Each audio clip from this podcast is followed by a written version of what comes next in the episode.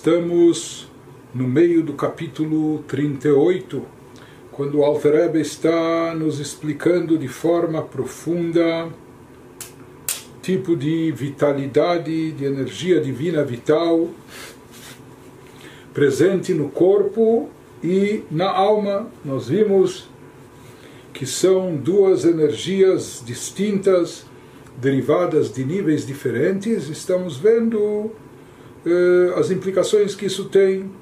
E nós vimos que o encobrimento afeta por igual a energia vital, tanto do corpo como também da alma, mas na questão de tzimtzum, de condensação e limitação da luz divina, então isso afeta mais o corpo, que a luz divina, a energia vital divina presente no corpo é muito mais condensada, limitada, diminuta, etc., em relação ou comparação com a luz divina da alma que não sofreu essa contração, diminuição, condensação, somente está sujeita ao encobrimento, mais ao encobrimento.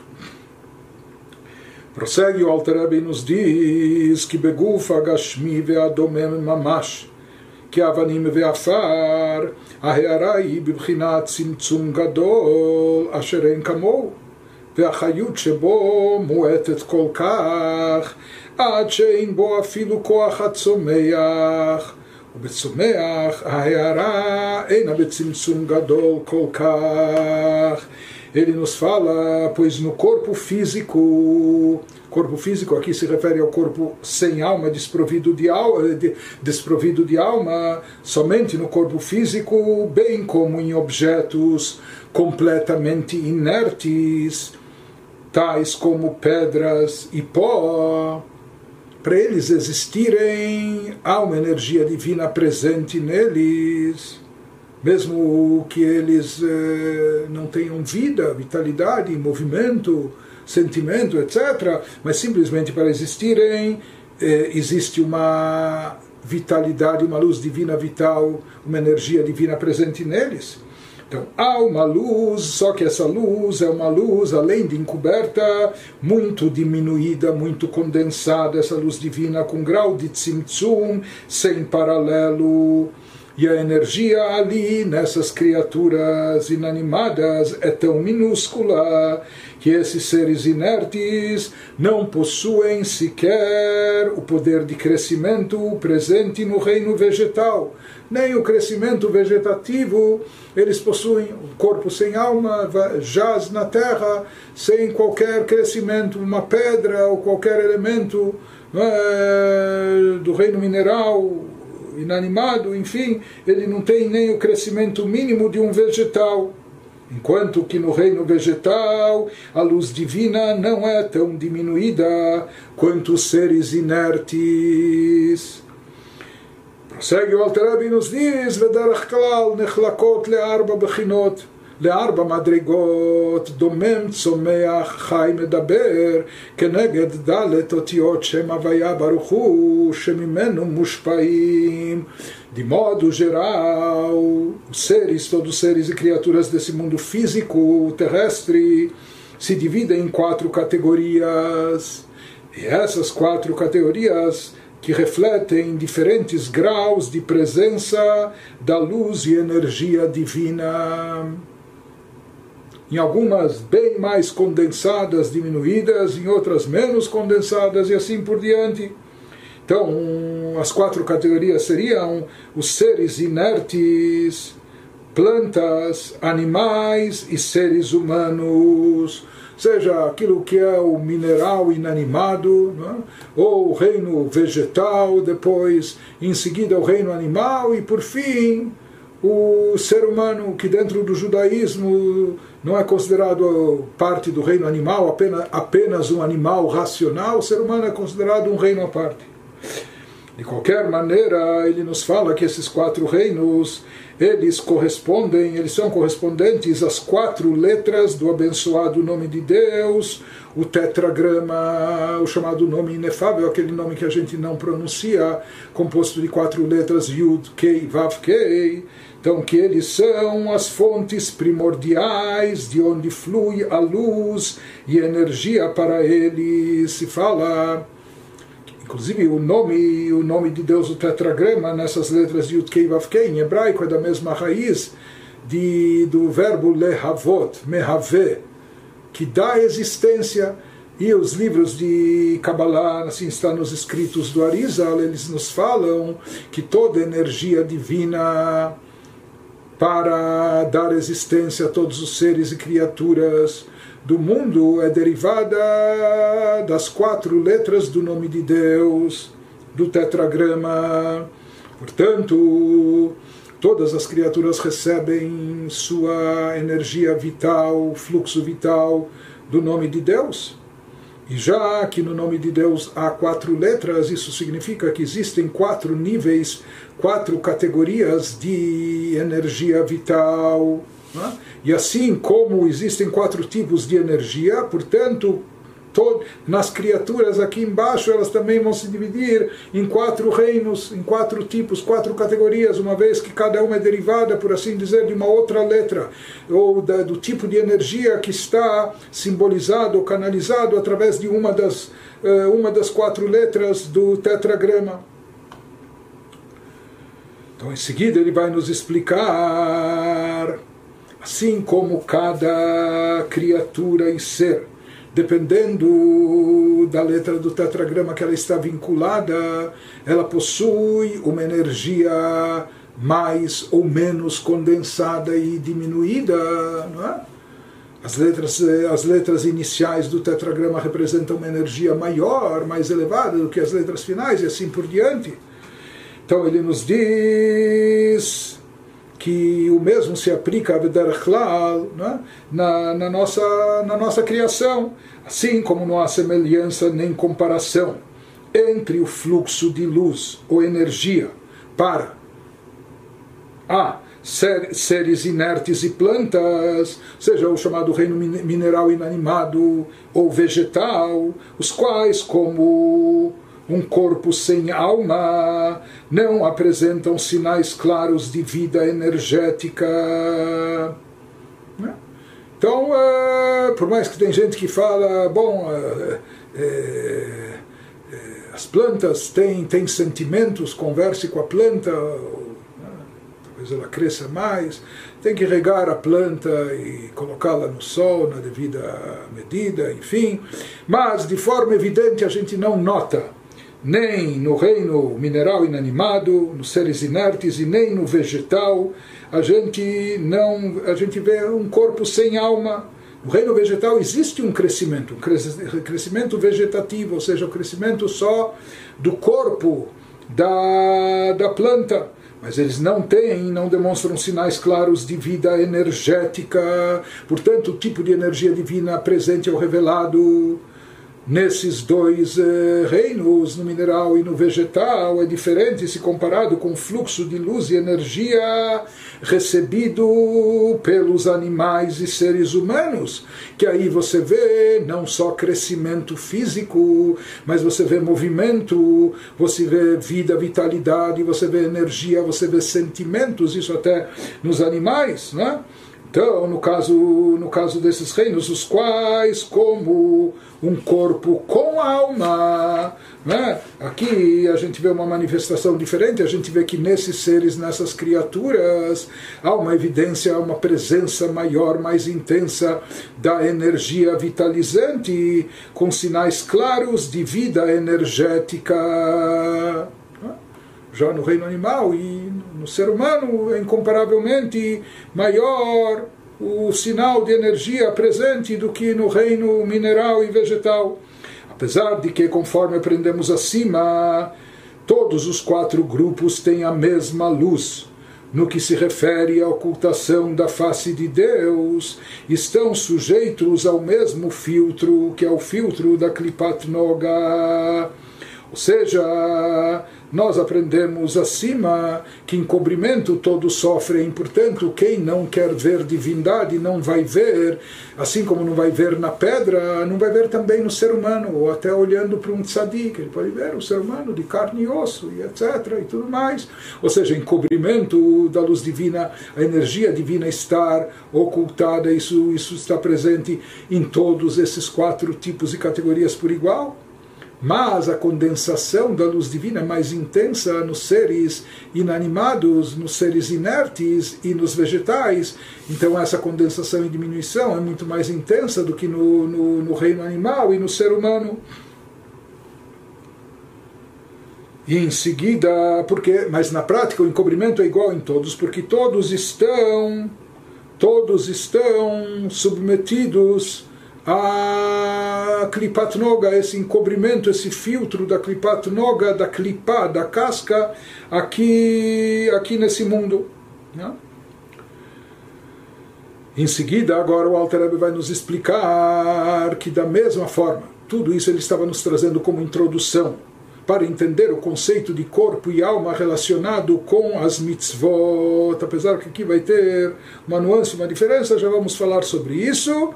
Mas ele nos diz que essa mesma distância ou desproporção entre corpo e alma existe em relação ao cumprimento prático das mitzvot e a kavaná, atenção, intenção e devoção ao cumpri-las. Por mais que na realidade, aqui nós falamos em relação ao encobrimento, não há diferença, só que aqui no aspecto contrário no caso de corpo e alma que vimos até agora, nós falamos que o encobrimento afeta por igual tanto um como o outro, ou seja, que estão ambos encobertos, ambos ocultos, tanto o corpo como a alma. A luz e energia divina está oculta, encoberta tanto em um como no outro, aqui no nosso mundo. No caso das mitzvot, o conceito é o mesmo, ou seja, que o encobrimento é igual, tanto em um como outro, tanto no cumprimento da mitzvah, como na sua kavaná, mas no sentido contrário, que não há encobrimento.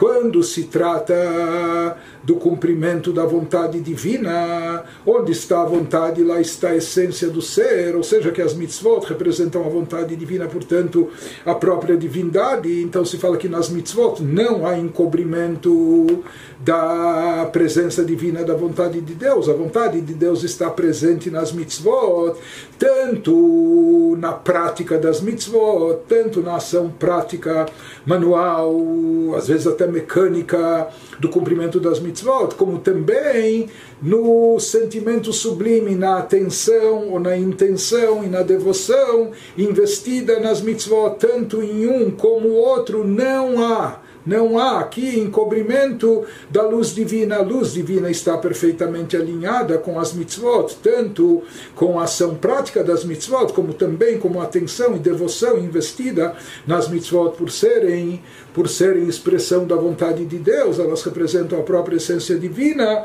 E aqui não há encobrimento diferente de todas as coisas do mundo, até incluindo a nossa própria a nossa própria alma aqui presente, até aqui incorporada. Então, no caso das mitzvot, de forma igual, idêntica, o encobrimento não afeta nem o corpo da mitzvah, ou seja, mesmo na prática, na prática da mitzvah, na prática braçal, não há encobrimento, como também na intenção por trás do cumprimento ou no sentimento que acompanha a mitzvah em ambos, tanto no corpo da mitzvah que é a ação prática, como na alma da mitzvah, que é a atenção e devoção. Em ambos não há qualquer encobrimento da luz divina, porque neles está presente eh, já que isso é uma mitzvah, uma expressão da vontade de Deus, então a luz divina está presente tanto nesse ato como nessa intenção, de forma revelada Porém, o que nós vamos ver é que existe uma variação, existe, sim, em relação ao encobrimento, no caso das mitzvot não existe, não existe diferença entre corpo e alma, entre prática da mitzvah e sua intenção, porém, no que diz respeito a tzimtzu, uma condensação e limitação da alma divina, da luz divina, o quanto ela se propaga e, e se estende, aí sim há diferenças. Por quê? Porque a luz divina que se manifesta presente na kavaná, na intenção das mitzvot, é muito mais elevada e sublime do que aquela luz presente apenas no ato da mitzvah. Então, revelação da luz divina, isso se faz presente tanto no ato da mitzvah como também na sua intenção e até de forma igual e idêntica. Mas o tipo de luz, a quantidade, qualidade de luz, a intensidade da luz, isso é distinto. Então, mesmo com um simples ato braçal manual de cumprimento da mitzvah ou apenas a recitação verbal sem qualquer atenção, isso em si já contém uma luz divina. Porém, essa luz presente apenas no ato da mitzvah, é uma luz ainda muito condensada, muito limitada, quando equiparada, quando comparada com a luz presente, ou a luz que se atrai, se desencadeia através da atenção, da intenção, da devoção, da kavaná que a pessoa investe na hora do cumprimento da mitzvah, que isso atrai uma luz muito mais intensa, elevada, de uma qualidade superior, que não foi condensada que não foi diminuída. Nas palavras do Alter Rebbe, כמו שאין ארוך ודמיון, ההערה בהמשכת החיות שבדומם וצומח, להערה בהמשכת החיות המלובשת בחי ומדבר, אף שבכולם אור אחד שווה בבחינת הסתר פנים. ומלובש בלבוש אחד בכולם, שהוא לבוש נוגה. Ele nos diz, e isso segue o raciocínio que a gente apresentou em relação, naquela comparação entre, dentro dos quatro reinos, dividindo os dois inferiores, eh, comparando com os dois superiores, e que todos eles são derivados das quatro letras do tetragrama. Então, nós falamos que não há absolutamente nenhuma semelhança na comparação entre número um brilho, fluxo, fluxo da abençoada luz infinita, que é a vontade interior de Deus, sem nenhuma ocultação da face de Deus e sem nenhum filtro, que ilumina e penetra o componente puramente físico. Seja, nós vimos que a luz presente, vamos dizer, no, no mineral e no vegetal, ou no corpo e na matéria, é uma luz muito mais condensada, muito mais limitada, que não pode se comparar com a luz do espírito, a luz da alma, ou a luz que está nos reinos superiores, onde lá existe vitalidade, e energia revelada e assim por diante. Então ele nos diz a mesma coisa ocorre também no caso das mitzvot.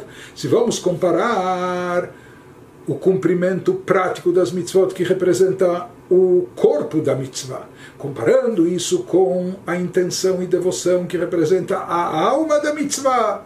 Então, por ser mitzvah tanto um como o outro, atrai e tem dentro de si uma luz divina revelada, está alinhado com a vontade de Deus. E definitivamente aqui a luz divina que, que cerca, envolve o cumprimento da mitzvah, ela está revelada, sem ocultações, está alinhado com Deus de forma perfeita.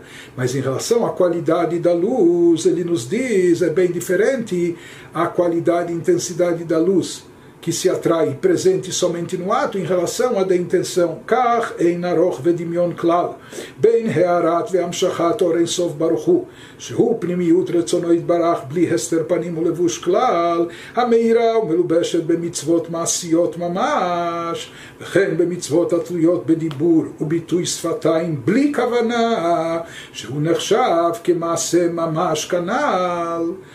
וההערה בהמשכת אור אינסוף ברוך הוא, המאירה מלובשת בכוונת המצוות מעשיות, שאדם מתכוון בעשייתן כדי לדופקה בו יתברך על ידי קיום רצונו, שהוא רצונו אחד, וכן בכוונת התפילה וקריאת שמע וברכותיה, ושאר ברכות שבכוונו, שבכוונתו בהם, מדבק מחשבתו ושכלו בו יתברך. Então, nas palavras do Alter Rebbe, se utilizando de todo o exemplo profundo que ele nos introduziu, do que significa corpo, o que significa alma, o que envolve espírito e o que envolve a matéria, ou a vitalidade presente a intensidade da, da, da, força vital presente nos seres inanimados e vegetais, quando comparada com a força vital presente no reino animal ou no ser humano, então agora ele nos fala, o mesmo acontece, essa distinção nós notamos da mesma forma quando analisamos e comparamos o ato da mitzvah e a intenção por trás da mitzvah. Então ele nos diz que não há absolutamente nenhuma semelhança ou comparação entre o brilho, número um, o brilho, fluxo da abençoada luz divina, que é a vontade interior de Deus sem nenhuma ocultação da face de Deus. De fato, até no cumprimento prático, no, no mero ato manual de implementação de uma mitzvah, lá está presente a luz de Deus de forma revelada, sem ocultação, sem nenhum filtro. Porém, essa luz que ilumina e penetra no componente puramente físico das mitzvot práticas, é uma luz, está presente revelado, mas é uma luz mais diminuta, condensada, limitada. Essa luz presente no ato físico das mitzvot, o ato físico em si, realizado quando realizado sem atenção, sem concentração, sem intenção e devoção, ele produz um efeito, ele atrai uma luz, está alinhado, uma luz revelada de Deus, mas é uma luz limitada.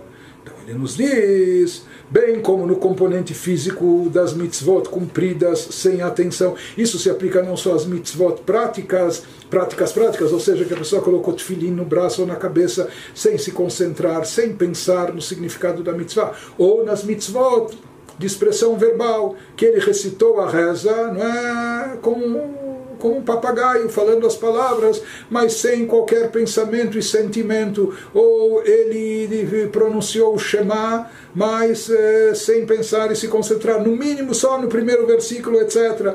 Então ele nos diz bem como no componente físico das mitzvot cumpridas sem atenção por meio da fala e outras expressões orais, as quais, conforme mencionado acima, mas a gente já disse que isso não pode ser subestimado, isso não deve ser rejeitado, porque nós vimos que pela própria Allahá elas contam como atos efetivos, se na Allahá conta como ato efetivo, isso significa que também pela Kabbalah, ou misticamente, elas produziram um efeito espiritual, elas eh, se alinharam e trouxeram revelação da luz divina, mesmo o mero ato desprovido de atenção e concentração. Porém, o tipo e categoria de luz divina aqui, sendo minúscula a presença da abençoada luz infinita nesses atos desatentos, atrai luz divina. E uma luz divina revelada. Mas o que ele salienta aqui, que essa luz é minúscula a presença dessa luz, nesses atos que são feitos sem intenção, sem devoção, de forma desatenta. Por isso é incomparável a número 2 ao brilho e fluxo superior da abençoada luz infinita que ilumina e penetra na Kavaná, a pessoa tem cumprir a mitzvah com atenção, com intenção e devoção, essa, essa atenção que acompanha as mitzvot práticas, então daí já é outra categoria de luz, já é uma outra categoria de energia divina que é atraída, que é revelada muito mais elevada, muito mais intensa. Então, Kavaná, que significa que a pessoa geralmente permanece atenta. Novamente, nós falamos, não são as, as, as intenções cabalísticas profundas, esotéricas, etc. Não, significa simplesmente a pessoa estar atenta ao fato de que está executando estes atos de observância das mitzvot para ligar-se a Deus, como se diz na Brachá antes, Baruch Asher que deixaram mitzvotav etzivanu Deus Senhor é Rei do Universo e nos consagrou, nos santificou com os teus preceitos e nos ordenou fazer tal coisa. Simplesmente o que eu estou fazendo aqui agora é para cumprir a tua vontade. Isso é o mínimo de Kavaná, a atenção que se requer. Não é? Então, quando a pessoa tem essa kavaná, tem a, está, mantém essa atenção, que está executando esse ato para ligar-se a Deus por meio do cumprimento da vontade dele, porque Deus e sua vontade são uma coisa só. Então, quando a pessoa. Então, novamente, aqui ter kavaná, como nós falamos, não significa. É claro que se a pessoa tem aquela devoção e vibra e se emociona quando vai. É, então, isso atrai mais ainda coisas sublimes e elevadas. Mas aqui a kavaná básica que estamos falando, primária, básica, elementar, é essa atenção, essa concentração mínima. Eu estou fazendo isso, não estou fazendo só por fazer ou mecanicamente, porque assim eu fui treinado, assim meus pais me ensinaram, aprendi na escola, ou faço, faço por força de hábito. Não. Antes de cada mitzvah, pensar, ter a kavaná, a intenção, estou fazendo isso para me ligar a Deus, para cumprir a sua vontade. E através do cumprimento da sua vontade, eu me ligo e unifico com ele. Com ele. E o mesmo é válido para a kavaná que acompanha a oração, a recitação do Shema, e suas bênçãos anteriores, posteriores, bem como outras bênçãos, ou seja, todas as mitzvot de cunho verbal, pois a Kavaná, durante essa atividade, liga seus pensamentos e sua mente a Deus. É? Ele não está simplesmente balbuciando as palavras, não está apenas recitando de forma mecânica, mas ele faz isso sabendo, ele está rezando para se conectar com Deus, ele está recitando o Shema e assim por diante. De qualquer forma, o que nós vimos eh, aqui é que em todas as mitzvot, em toda e qualquer mitzvah, se faz presente, brilha e ilumina a vontade divina, sem encobrimento, sem ocultação. Mesmo que seja só na prática da mitzvah, até mesmo desprovida de kavaná ou na kavaná da mitzvah, não é? E, tanto na kavaná, tanto na, na, na, intenção, atenção, como também na prática, se faz presente a luz divina sem encobrimento. Porém, nós vimos também que essa luz divina, que por assim dizer brilha e se faz presente na ação ou na fala da mitzvah, quando é feita sem kavaná, há uma luz e é atraída, e por isso a pessoa cumpriu com a sua obrigação, etc. Mas se foi apenas um envolvimento prático por parte da pessoa, mais superficial, então a qualidade intensidade da luz divina que ele atrai, desencadeia, é mais limitada, é uma luz condensada e limitada que não se compara àquela luz divina que a pessoa atrai através da Kavaná. Quando ele simplesmente presta atenção no ato que ele está fazendo ou dizendo, que isso é uma mitzvah, é a vontade de Deus, e com isso ele se unifica com Deus. E esse é o significado, portanto, daquela da frase que nós trouxemos dos nossos sábios, que uma mitzvah sem kavaná é como um corpo sem alma. Não quer dizer um corpo morto não tem vida, não vale nada. Não. É, nós falamos que mesmo a prática da mitzvah já tem um valor e um grande valor. Porém, na mesma proporção e distinção que existe entre o corpo e a alma. Isso não em relação à revelação em cobrimento, porque no caso de corpo e alma, aqui nós falamos que tanto em um como outro a luz divina está encoberta, por isso eles pensam que são autossuficientes, independentes, etc. No caso da mitzvah, da, da prática da mitzvah, que é o corpo da mitzvah, e da kavaná, da, da atenção e intenção da mitzvah, que é a sua alma, em ambos está revelado de forma igual a energia divina, a luz divina. Porém, existe essa diferença entre corpo e alma, em que sentido? No tipo e categoria de luz, se é mais ou menos condensada, se é bem mais limitada, diminuída, condensada, ou não foi tão condensada e limitada, e portanto ela é mais eh, expandida, mais extensa, mais elevada. E esse é, essa é a vantagem, a qualidade especial da Kavaná, chamada alma da mitzvah, que ela traz desencadeia uma luz não condensada, não tão limitada, e portanto mais elevada e mais intensa. Isso simplesmente através da concentração que a pessoa tem ao fazer os atos, não fazer de imediato mecanicamente, mas eu estou fazendo isso para me ligar e me conectar com Deus através do cumprimento da sua vontade. E, e esse desejo, essa, essa conscientização que a pessoa tem de estar fazendo a mitzvah, falando a mitzvah, fazendo a mitzvah para estar ligado com Deus, isso representa a kavaná, a kavaná básica prestar atenção no que a pessoa está fazendo, ou nas mitzvot verbais, aquilo que a pessoa está falando na hora da reza, da leitura do Shema, das brachot, etc. E dessa maneira a pessoa está ligando, conectando seu pensamento, seu intelecto com a divindade através da kavaná, da atenção. Isso também é muito importante, é fundamental, porque isso atrai um tipo de luz divina, isso desencadeia um brilho de uma luz divina incomparavelmente superior àquilo que é atraído apenas pelo ato prático da mitzvah.